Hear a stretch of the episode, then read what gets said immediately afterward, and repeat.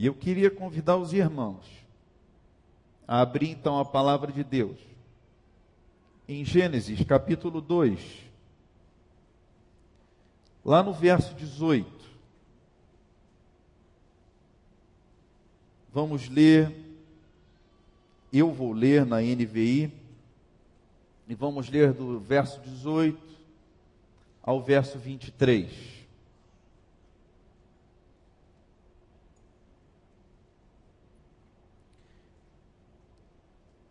Então o Senhor Deus declarou: Não é bom que o homem esteja só.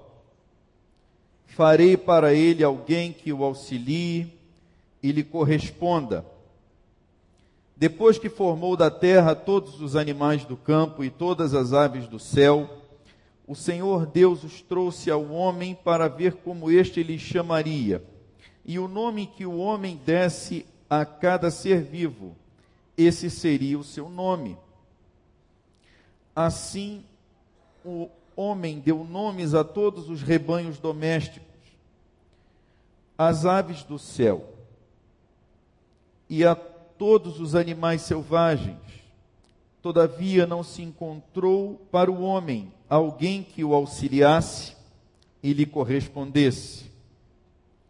Então o Senhor Deus fez o homem cair em profundo sono, e enquanto este dormia, tirou-lhe uma das costelas, fechando o lugar com carne. Com a costela que havia tirado do homem, o Senhor Deus fez uma mulher e a levou até ele. Disse então o homem: Esta sim é osso dos meus ossos, osso dos meus ossos e carne da minha carne. Ela será chamada mulher, porque do homem foi tirada. Que Deus nos abençoe. Eu quero começar falando um pouco desses livro, desse livro, o livro de Gênesis. Um livro que foi escrito há 3.500 anos atrás. Escrito por Moisés. Eu creio que Moisés escreveu esse livro com base não somente no conhecimento que ele adquirira no Egito, lugar que concentrava todo o conhecimento humano na época, mas também que ele adquiriu através dos seus parentes e naquela peregrinação do deserto durante 40 anos, Moisés teve oportunidade de escrever Gênesis e mais os outros quatro livros que se seguem a Gênesis e que são conhecidos como lei. Então, é muito difícil nos aproximarmos de um texto tão antigo. Primeiro ponto. Segundo ponto, queridos, é que esses dois capítulos que nós vamos observar aqui, o 1 e o 2, são dois poemas. Não são prosa, mas são poemas da criação. Do verso 1:1 ao 2:3, nós temos o poema da criação do cosmos, de todas as coisas, do universo. E depois, dos versos 2, 4 até o 2, 25, nós temos então um relato detalhado da criação de nós, seres humanos. E nós lemos então um trecho desse poema. A poesia hebraica, ela tem algumas características, ela é diferente da nossa poesia. Ela não se caracteriza, por exemplo, pelo uso de rimas, mas ela se utiliza de paralelismo, de repetição de ideias e de temas. Então, para que os irmãos entendam o que eu quero dizer, por exemplo, na criação do mundo, nós vamos ver nos versos 10, 12, 18, 21 e 25, e depois no 31, a expressão uh, Vayar Elohim Kitov que tem, não sou nenhum falante do hebraico, leio,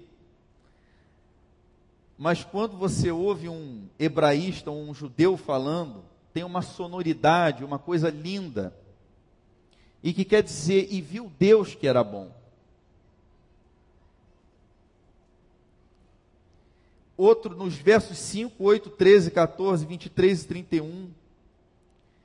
Ele, a Bíblia vai dizer, vai rir Erev, foi tarde, vai rir Boker, e foi manhã, Yom, dia, aí vai dizer o nome do dia, Yom Errad, primeiro dia, Yom Sheni, segundo dia. E ele vai então, naquele poema, Moisés descrevendo como Deus criou todas as coisas. E quando nós nos aproximamos corretamente da poesia, a riqueza do texto, para nós, na nossa leitura, ela é muito maior. E o, o que vale para nós desse primeiro poema é isso. Tudo que Deus faz é bom. E teologicamente, nós então falamos de uma característica da criação, que é a bondade da criação. Intrinsecamente, tudo que Deus fez é bom. Nada que Deus faz é mal. Não é bom. Agora que parece Olha o paradoxo. No primeiro poema, tudo que Deus faz é bom. E diz que quando Deus fez o homem e a mulher, macho e fêmea, os criou. Olha que interessante, no verso 31. Eis que Deus, eis que era muito bom, Tove Meode. Quando Deus faz macho e fêmea, então isso era muito bom. Porém, quando nós passamos para o segundo poema, nós encontramos a primeira afirmação. Vaiomer Adonai Elohim, e disse o Senhor Deus, Lotov. Eu lembro das aulas de hebraico, eu ia ensinar hebraico para as crianças em casa, para Marta. Não é bom Lotov ensinava para Júlia, falava, filhinha, Lotov, Zé Lotov, isso não é bom. Não é bom. Reioti Hadam Levador, que o homem seja o homem, o Adão, sozinho de todas as coisas que o homem fez, que Deus fez boas, uma não era boa. Deus é bom e tudo que ele criou é bom. A criação é boa, mas existe um paradoxo na criação. Não é bom que o homem esteja só. O homem criado só não é bom. Parece que Deus chega a essa conclusão de que ele comete um erro quando cria o homem sozinho. Mas Deus não erra nem se arrepende, não como nós, por algo que tenha feito errado. E aí nós começamos então a entender que o que o texto quer dizer não pode ser que Deus tenha cometido um erro. E aí nós precisamos voltar lá no capítulo 1, quando Deus revela a sua tomada de decisão de criar o homem. Por quê? Lá Deus diz o quê? Façamos o homem à sua imagem e semelhança. E mais, no próprio texto do capítulo 1, a Bíblia também diz que o Espírito de Deus pairava sobre a face das águas. Então nós temos no capítulo 1 duas referências à Trindade. A terceira seria o próprio poder da palavra à medida em que Deus cria as coisas pelo poder da Sua palavra. e depois nós vamos entender que a palavra revelada é Jesus. Então, o que nós entendemos, depois passamos a entender, é que a pessoa que nós conhecemos ou entendemos que é Deus, na eternidade, ou seja, antes da criação, ou fora da linha do tempo, já é uma triunidade de Pai, Filho e Espírito Santo, que se relaciona e que só é completa na Trindade. O que, que eu quero dizer para os irmãos? Que Deus só é Deus quando Ele é Pai, Filho e Espírito Santo. E Ele é completo e suficiente em si mesmo. E quando Deus diz: façamos o homem à nossa imagem e semelhança, ele jamais poderia fazer um ser único, autônomo, independente, que não necessitasse de algo que o complementasse. Assim como na eternidade, então, o Pai, o Filho e o Espírito Santo são um só e são mutuamente suficientes, o homem carece de alguém como o homem, a sua estatura para se relacionar. Por isso que o texto continua dizendo: farei para ele alguém que o auxilie e lhe corresponda. E nós vamos tratar do que significa isso. Mas olha que interessante, depois que formou da terra todos os animais do campo, parece que o texto muda de assunto, mas não muda. Porque lá no final do verso 20 ele vai dizer o que? Todavia não se encontrou para o homem alguém que o auxiliasse e lhe correspondesse. Ou seja, dentro da criação não havia alguém e nós vamos ver esses dois termos em hebraico, que poderia estar à altura do homem. Porque Pai, Filho e Espírito são Deus. E não havia na criação alguém como o homem. Estava o homem lá, sem alguém que o auxiliasse e correspondesse, sozinho. Testou vaca, boi, e por aí vai, mas assim como só Deus é Deus, só alguém como o homem poderia auxiliá-lo ou correspondê-lo. Nenhum animal era semelhante ao homem. Só Deus é como Deus, e só a mulher é como homem. E assim como Deus só é completo na Trindade, assim como Deus só é completo na Trindade, Deus sem o Pai não é Deus, Deus sem o Filho não é Deus, Deus sem o Espírito Santo não é Deus, assim também o homem só é completo na mulher.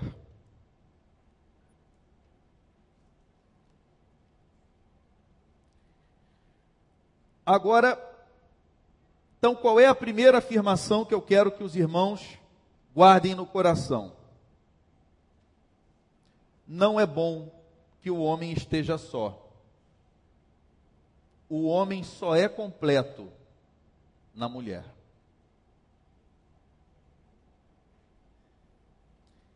Agora, a segunda afirmação é que o homem e a mulher são iguais. Idênticos.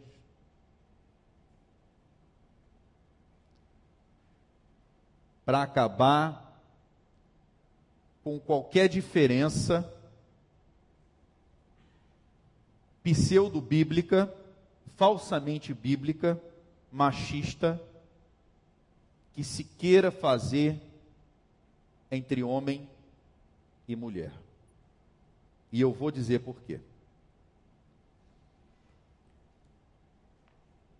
Quando o terroso, terroso é a tradução para Adam do André Chouraqui, é um judeu francês, porque Adam, que é o nome de Adão, e que nós vamos ler no Gênesis, principalmente nesses primeiros capítulos, Adão quer dizer, vem de Adamá, que é barro. Então, Adão é aquele que é feito do barro. Ele fala da nossa natureza. Essa palavra, né? Todos nós somos Adão. Todos nós somos terrosos. Somos feitos do barro. Temos essa natureza. Quando o terroso desperta, o Adão, a sua alegria é tanta que ele explode em um poema de exaltação à sua esposa. Nós vamos já chegar lá. Mas eu quero voltar um pouquinho e trabalhar essa expressão que eu vou escrever para vocês transliter. Acho que não tem necessidade não. expressão hebraica é Ezer Kinegdó.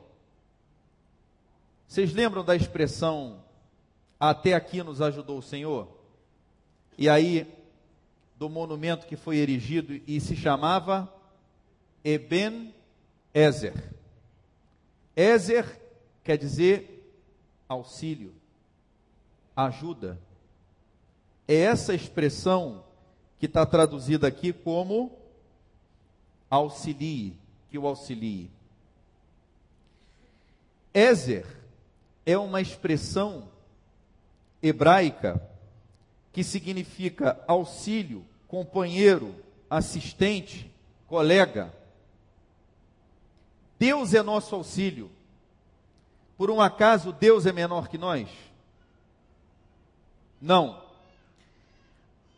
Em nenhuma, de nenhum modo, a palavra Ezer, que quer dizer auxílio, traz a ideia de inferioridade que muitas pessoas tentam inculcar no texto. Muito ao contrário a ideia de que a pessoa auxilia é só uma ideia de auxílio, que pode conter, sim, a ideia de igualdade, mas não necessariamente essa. Porque Deus é auxílio também. Mas nunca a ideia de inferioridade. Porque às vezes a ideia que a gente tem quando lê é que quem auxilia está exercendo um papel menor. Mas não é isso que o texto quer dizer. Primeiro ponto. E o segundo ponto é a expressão e lhe, lhe corresponda. No hebraico, kinegdó. Kinegdó quer dizer a sua altura,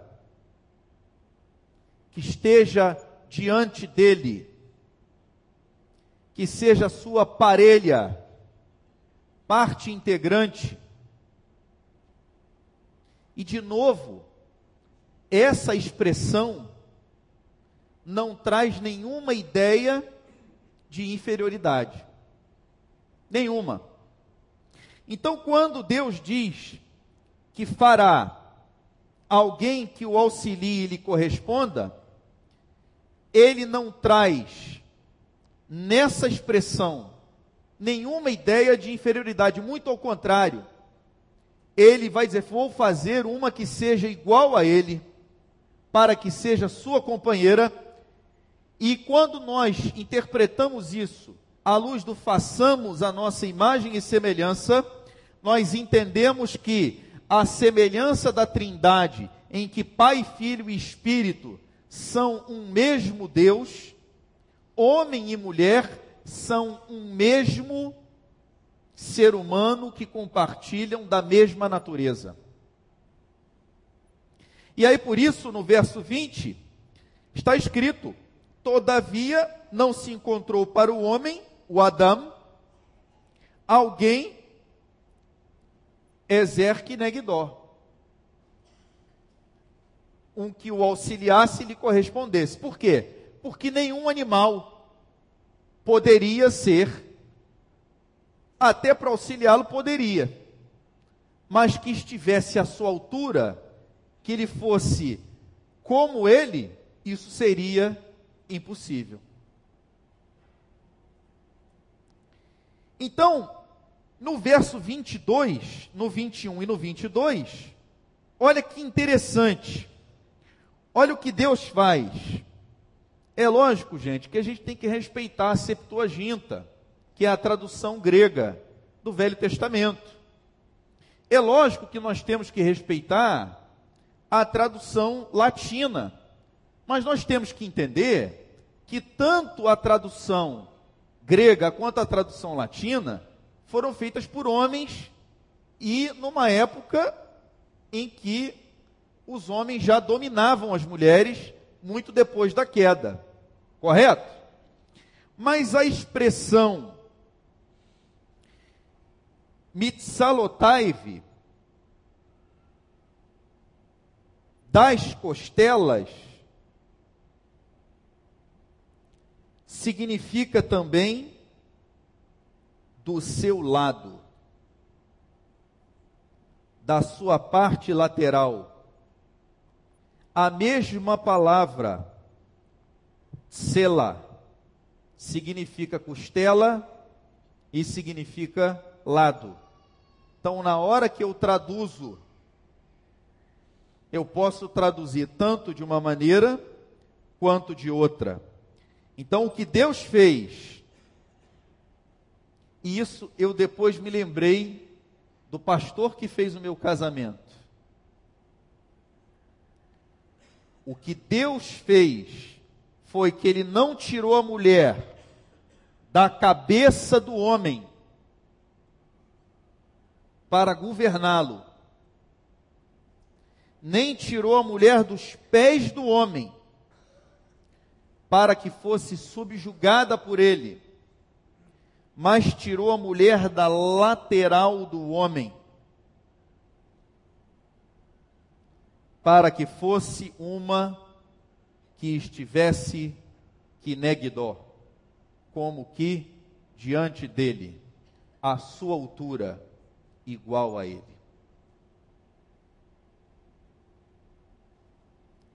E olha que coisa linda. Na Bíblia de vocês, na maioria, vai estar assim. Esta sim é osso dos meus ossos e carne da minha carne, e será chamada mulher, porque do homem foi tirada. Quando Adão, Adão acorda do seu sono e ele vê a sua mulher ele explode de alegria e faz um cântico para ela, uma poesia apaixonada. Ele canta o seu amor à sua amada e dá a ela o seu nome. Por quê? Aí ele não vai mais usar o nome Adam, que quer dizer terroso, mas ele vai usar o feminino do seu nome. O nome dele escreve assim. Ele pega o nome dele, que é esse aqui, e escreve assim: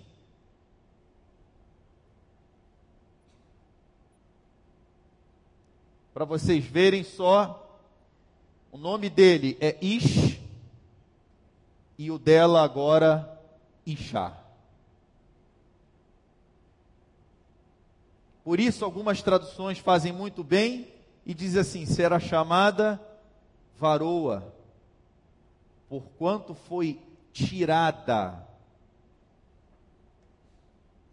de mim, ela é minha carne, meus ossos, saiu de mim, das minhas entranhas,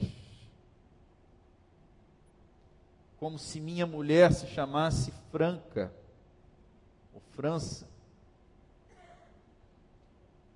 e é parte de mim. Isso é um mistério profundo. Nossas esposas são parte de nós, são carne da nossa carne e ossos dos nossos ossos. Ele não dá um nome qualquer, mas ele dá seu próprio nome à sua mulher. E agora, ele já não está mais só, e não está mais incompleto mas agora, assim como Deus triuno, ele é completo na mulher. Homem e mulher são iguais e completos um no outro, carne da sua carne, osso dos seus ossos.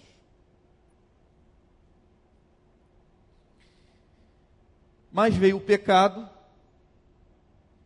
certo? Capítulo 3. E a mulher foi enganada pela serpente. E aí, Deus anuncia as consequências da queda. Não é? E está lá escrito que o seu desejo será para ele. E ele, em algumas traduções, te dominará. O verbo é o mechal, que quer dizer reinar, governar, mas também quer dizer falar através de provérbios. Machal é provérbio. Mechal, governar ou falar através de provérbios. Machal e Mechal tem a ver com sabedoria e liderança não com opressão e julgo. A liderança da família não foi dada ao homem para punir a mulher, mas para protegê-la, porque ela foi enganada. O próprio Paulo escreve isso em 1 Timóteo 2,14. Por isso, o terceiro ponto que eu gostaria que se anotasse no seu coração é que nós devemos nos desincumbir do ônus da liderança com amor, humildade e paciência.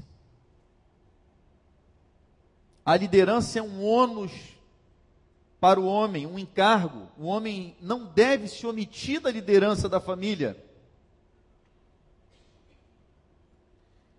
Mas ele deve liderar com amor, humildade e paciência, seguindo o exemplo de Cristo. A liderança da família não foi dada ao homem para punir a mulher, mas para protegê-la. Repito, não devemos usar nossa liderança para oprimir nossas esposas. Isso é impiedade. Mari... Aos maridos só é legítimo exercer liderança se A. Motivados por amor precisamos ter a motivação correta. B, para a edificação de suas esposas, temos que ter o propósito correto. E C, com a renúncia e entrega dos nossos próprios sentimentos pessoais, temos que adotar os meios corretos. E aí vocês vão me perguntar, Franco, onde está isso na Bíblia? Isso você tirou da sua cabeça? Não. Eu só sistematizei Abram, por favor, em Efésios 5, de 25 a 31.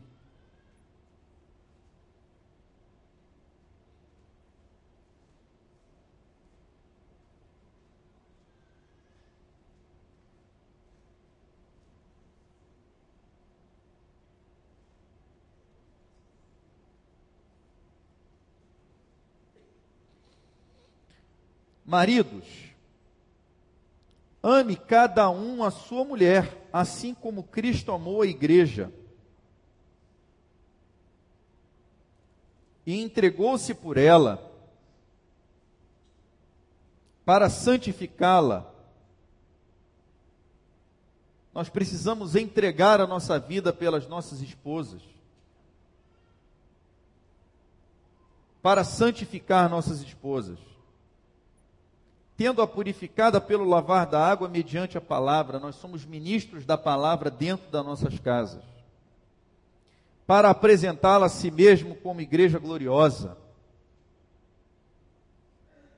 sem mancha nem ruga ou coisa semelhante, mas santa e inculpável. Da mesma forma, os maridos devem amar cada um a sua mulher como quem ama seu próprio corpo, porque somos uma só carne. Quem ama sua mulher ama a si mesmo. Paulo está dizendo o óbvio, e certamente ele conhecia a Torá melhor do que qualquer um de nós. Além do mais, ninguém jamais odiou seu próprio corpo, antes o alimenta e dele cuida. Como também Cristo faz com a igreja, pois somos membros do seu corpo. Por essa razão, o homem deixará pai e mãe e se unirá à sua mulher e os dois se tornarão uma só carne. Olha que coisa linda. Ele está citando o texto que nós estamos estudando, no versículo seguinte. Este é um mistério profundo. Refiro-me, porém, a Cristo e à igreja, não ao homem e à mulher. Portanto, cada um de vocês também ame a sua mulher como a si mesmo.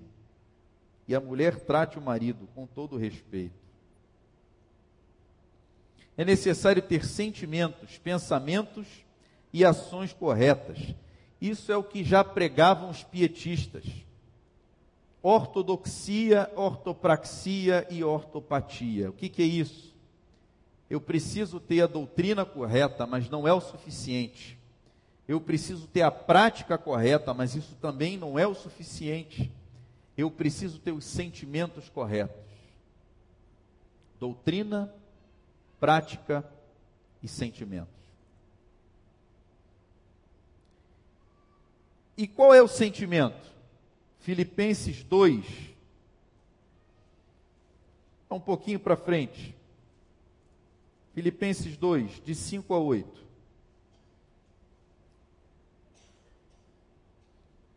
Seja a atitude de vocês a mesma de Cristo Jesus que, embora sendo Deus, não considerou que o ser igual a Deus era algo a que devia pegar-se, mas esvaziou-se a si mesmo, vindo a ser servo, tornando-se semelhante aos homens, sendo encontrado em forma humana, humilhou-se a si mesmo e foi obediente até a morte e morte de cruz. Queridos, isso é uma outra mensagem, mas que eu quero dizer o seguinte: sem humildade não há amor. Sabe por quê?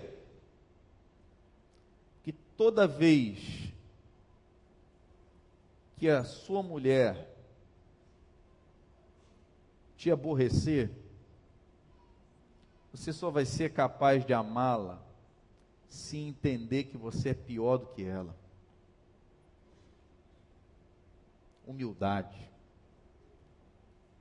para reconhecer que Adão, terroso, barro, pó da terra, só está de pé pela graça e pela misericórdia de um Deus que não se cansa de nos perdoar. Aplicações maior inimigo de nossos relacionamentos somos nós mesmos. Certo? Não é o diabo, não.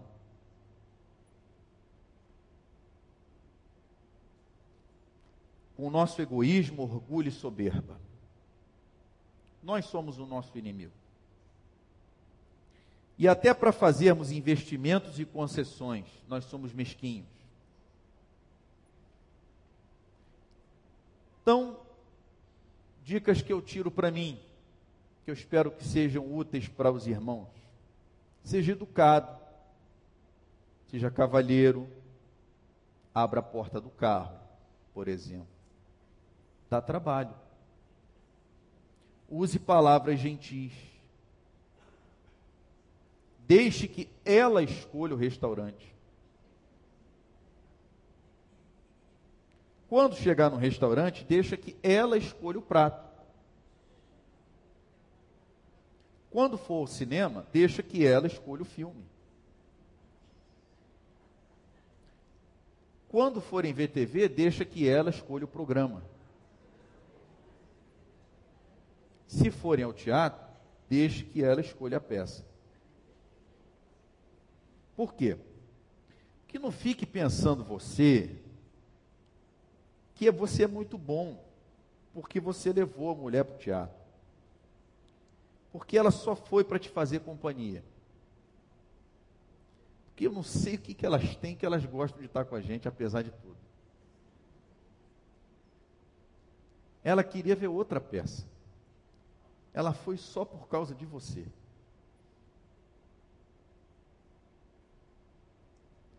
Então, da próxima vez, deixa ela escolher. Não fica achando que você fez uma grande coisa. Compre flores. Eu tenho um péssimo hábito de comprar flores quando ela briga comigo. Eu tenho que comprar quando ela não briga. Quando ela estava na UTI, eu levei uma artificial para ver se eles deixavam ficar, mas não deixaram. Mas foi uma exceção. Normalmente é só quando ela briga comigo. Diga que a ama. Isso é importante dizer. Faça uma viagem para onde ela quer ir. Né? Não seja mesquinho, deixa ela escolher o lugar. E vá aos lugares que ela quer conhecer também. Né? Deixa o homem tem que ceder, porque nós temos a força.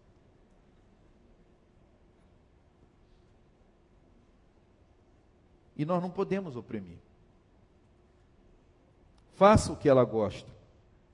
Lembra daquele filme do que as mulheres gostam? E no final de tudo, lembre-se sempre de pedir perdão. Peça perdão. Afinal de contas, você é homem. E de Adão para cá, não mudou nada. Os, aí as nossas esposas, acho que foi por isso que Deus me deu três filhas. Elas sempre serão princesas. Elas podem ter crescido, mas elas nunca vão deixar de ser princesas. Eu sou pai de três, eu sei que eu tenho três princesas em casa.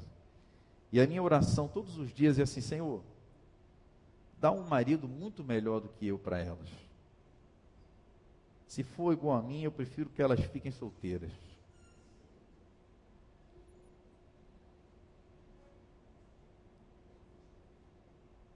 Gente, arrependimento é cura para um coração endurecido. É o arrependimento e o perdão que restaura os nossos relacionamentos sem isso, eles vão ficando quebrados, velhos, esclerosados e acabam. Deus está sempre chamando a gente para um, uma renovação, para um tratamento. Às vezes a gente tem que ir para o quarto do hospital, tem que ir para a UTI, tem que ir para o centro cirúrgico, tem que passar por tanta coisa. Eu lembrei, naquele tempo do quarto, da campanha de um mês para viver. E eu não vou dizer que não espero que você passe por isso, não. Mas porque edifica. Mas pode ser que hoje você queira, diante dessa palavra, rever o seu, alguma coisa no seu relacionamento, na sua vida. E eu quero convidar você nesse momento a orar sobre isso. Aí onde você está, no seu lugar, refletir. Não só os maridos também, porque hoje eu falei de marido para marido, mas as esposas. Porque a responsabilidade de ser igual ao homem, embora não tenha a responsabilidade da liderança, mas de ajudar o homem a ser homem, é muito grande.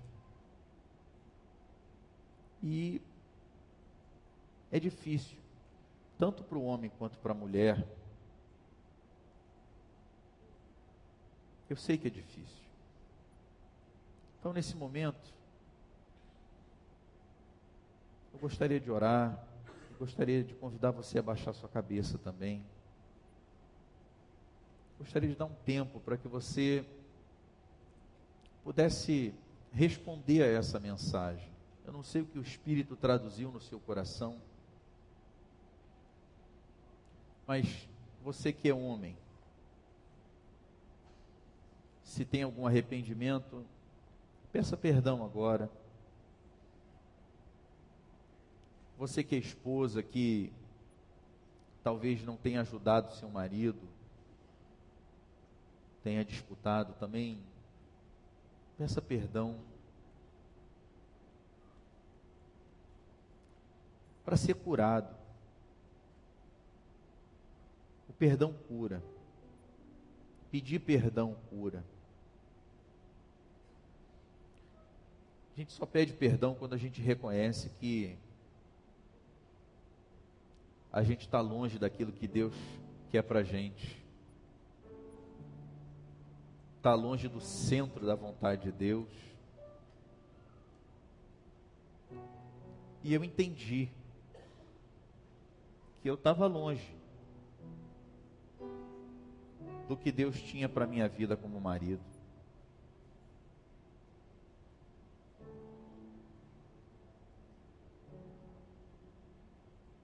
E eu sei que eu não vou mudar de um dia para o outro, não é isso. Mas um caminho se abriu.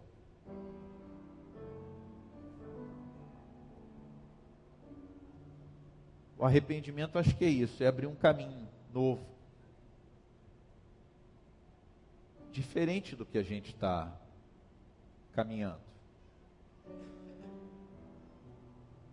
Então, ora agora Peça ao Senhor para te trazer esse novo caminho, segundo a sua vontade. Peça perdão.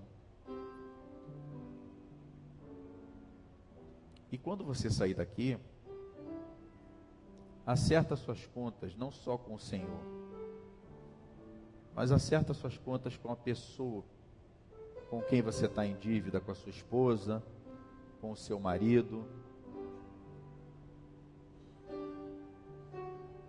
Foi muito específico, né, hoje para o casal. Mas talvez o Espírito esteja te direcionando para uma outra pessoa, não sei. Pedir perdão é tão bom. Reconhecer que errou. Tenha vergonha.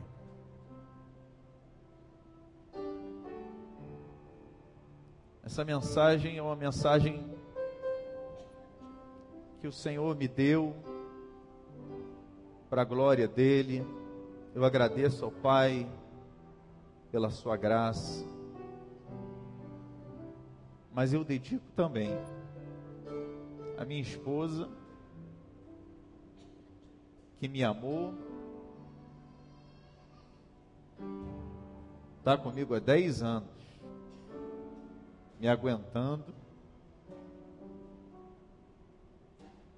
Me perdoa, mulher. porque eu não sou fácil não.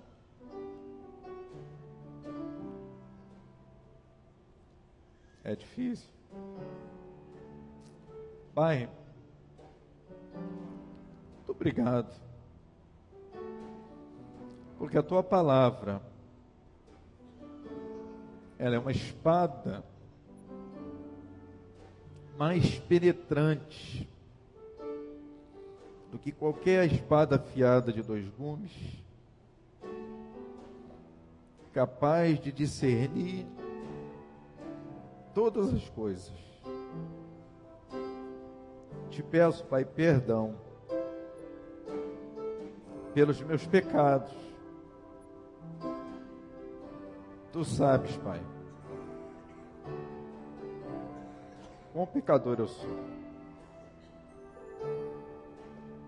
Te agradeço pelo teu perdão, pela tua misericórdia e graça. Te peço que tu perdoes o nosso povo aqui, que tu sares o nosso povo. Sara o teu povo, aviva o teu povo aqui. Pai, nós queremos ver gente curada, restaurada, transformada, avivada.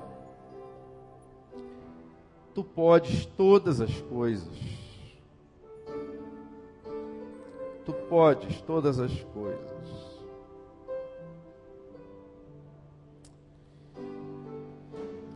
Ah, Pai,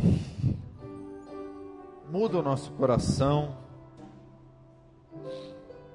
transforma o nosso coração de pedra em corações de carne, e nos convence, Senhor, do teu amor. Assim como os apóstolos, Pai, tinham corações endurecidos, mas foram quebrantados.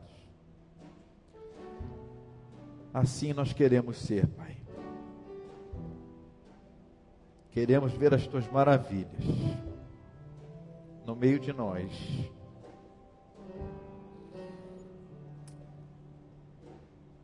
Começa operando maravilhas em nós, nos nossos corações. Em nome de Jesus.